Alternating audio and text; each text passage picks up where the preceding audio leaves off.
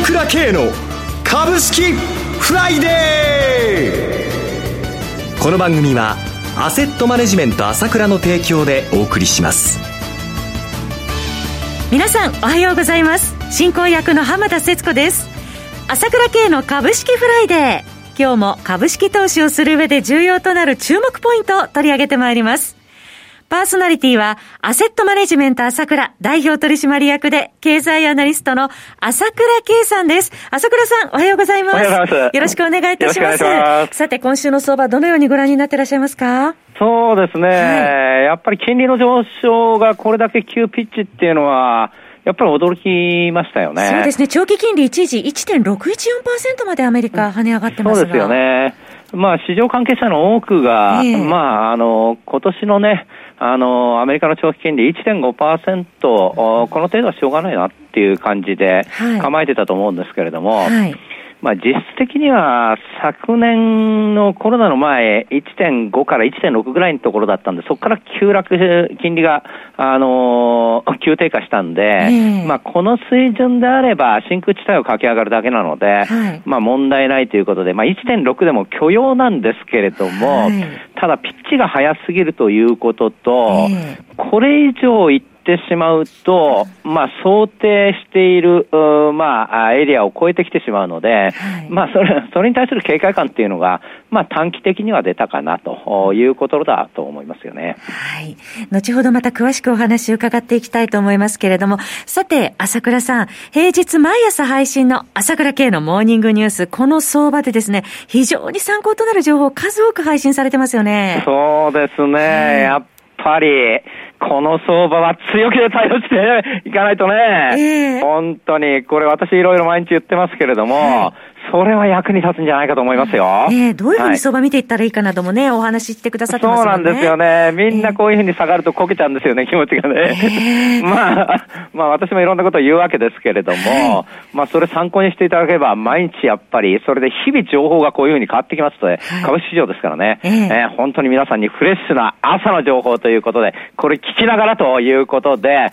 まあ、まあ二分の相場だけでなくビジネスにもね、はい、こんな状況なんだなと思うことは十分役に立つと思いますので、はい、ぜひやってもらいたいと思いますよね、はい。ビジネス、そして相場にも役に立てる、その平日毎朝朝倉さんのお話聞けるというのは本当にお得です。皆さんもぜひチェックされてください。朝倉系のモーニングニュースは朝倉さんの情報発信会社 ASK1 のホームページからお申し込みください。1ヶ月税込み720円でクレジットカード決済のみとなります。お問い合わせは朝倉さんの情報発信会社 ASK1 のフリーダイヤル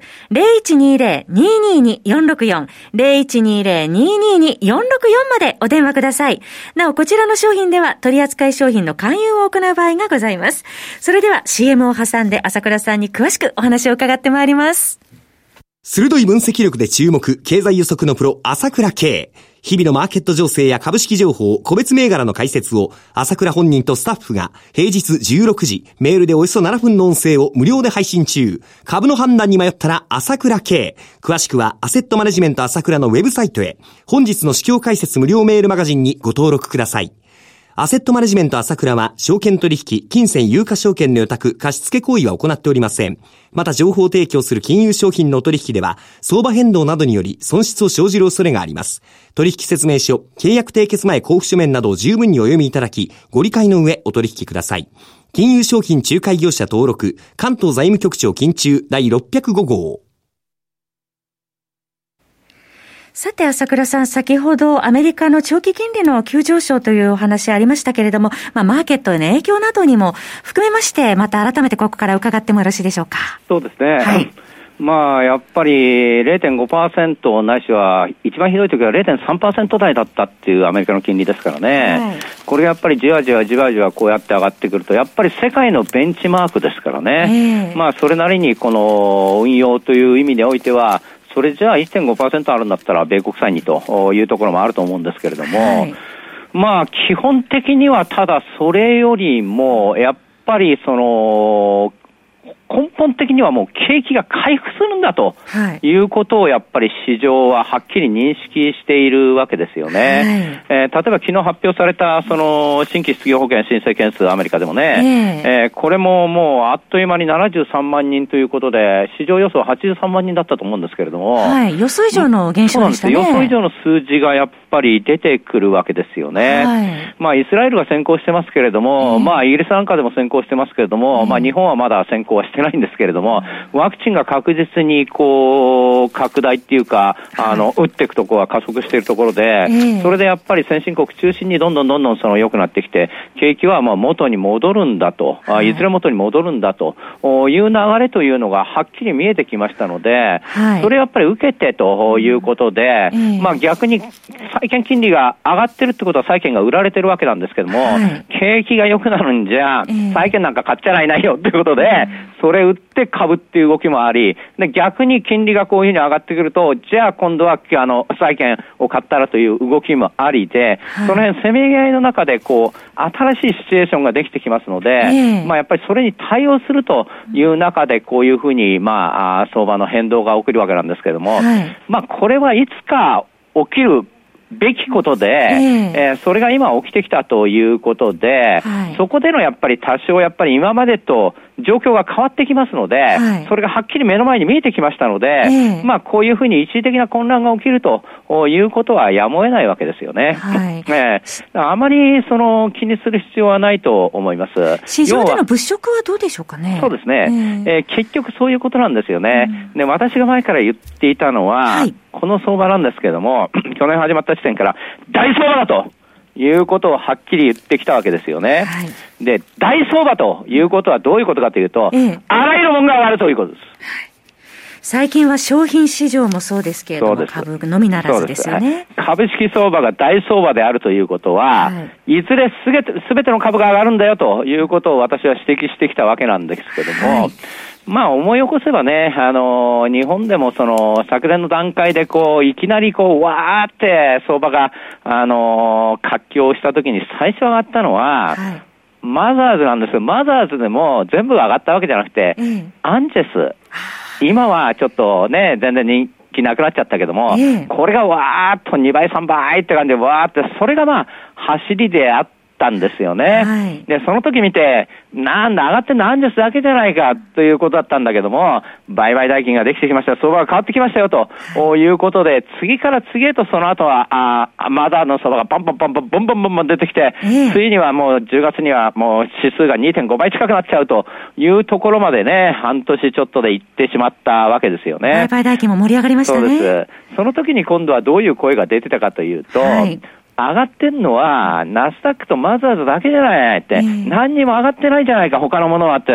完全に変更してる相場だっていうふうに非難があったんですよ。はい、だから言ったんです。違うんだと。いずれ日経平均も上がるし、大型も上がってくんだよ、大相場なんだよと、えー、ここでも指摘したわけだけども、はい、11月から今度は日経平均が、わーあーっていうふうに、今度はボーってあっという間に上がってきたわけじゃないですか、ね、ここまでね、ユニクロはじめとしてね。はい、えー、で、今度また新しいステージに入る手前で、まあ、日本で言うと、まあ、銀行とか小売とか旅行とかクーンとか、全然置かれてた銘柄があるわけじゃないですか。はい、この相場で。だけど大相場なんで、それも上がるんですっていうことで、はい、景気回復ということで、それがブワーッと今上がってきたわけですよ。コロナ後を見据えたね、物色も見られますね。そうです。アメリカでも、もう金融株全然上がんないなと言ったら、金融株わーっと上がり、クルーズ船みたいな株もわーっと上がりということになってきたわけですよ。えー、そうすると相場っていうのは、はい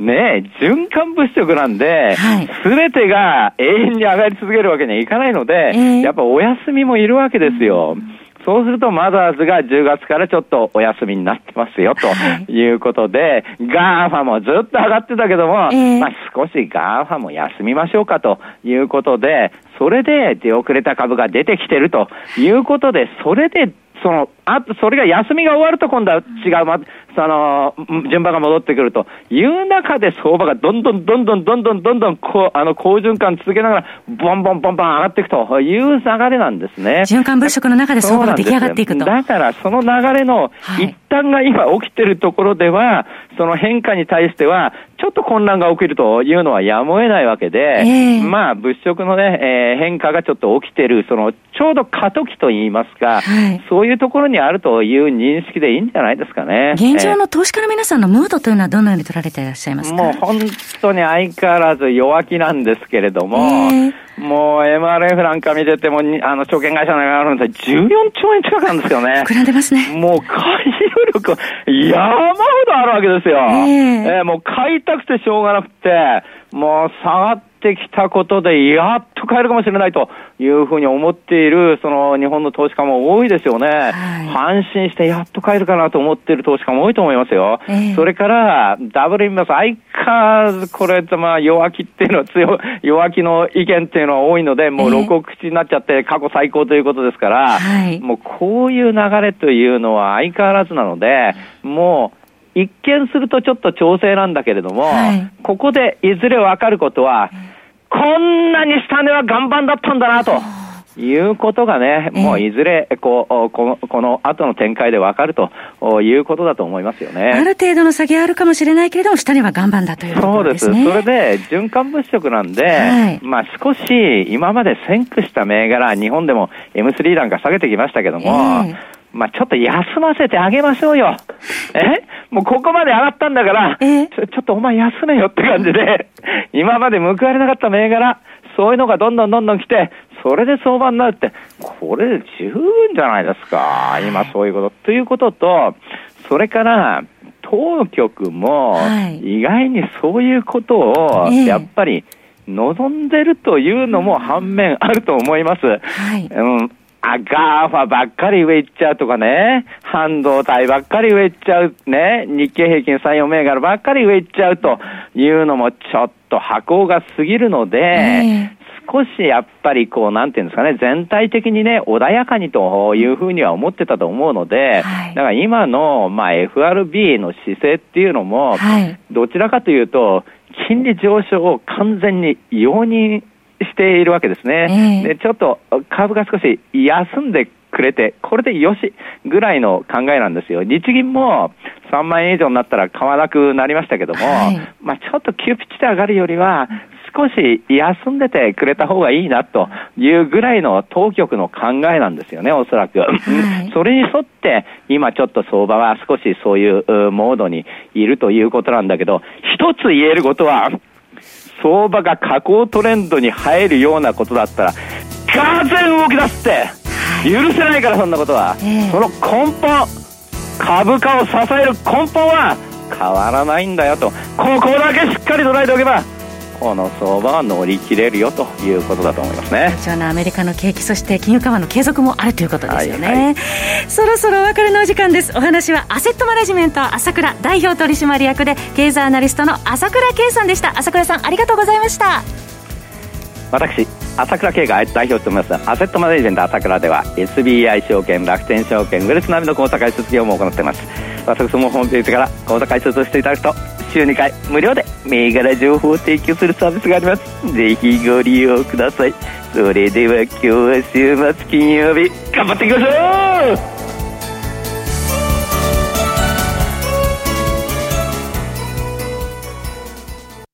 この番組はアセットマネジメント朝倉の提供でお送りしました。最終的な投資判断は皆様ご自身でなさってください。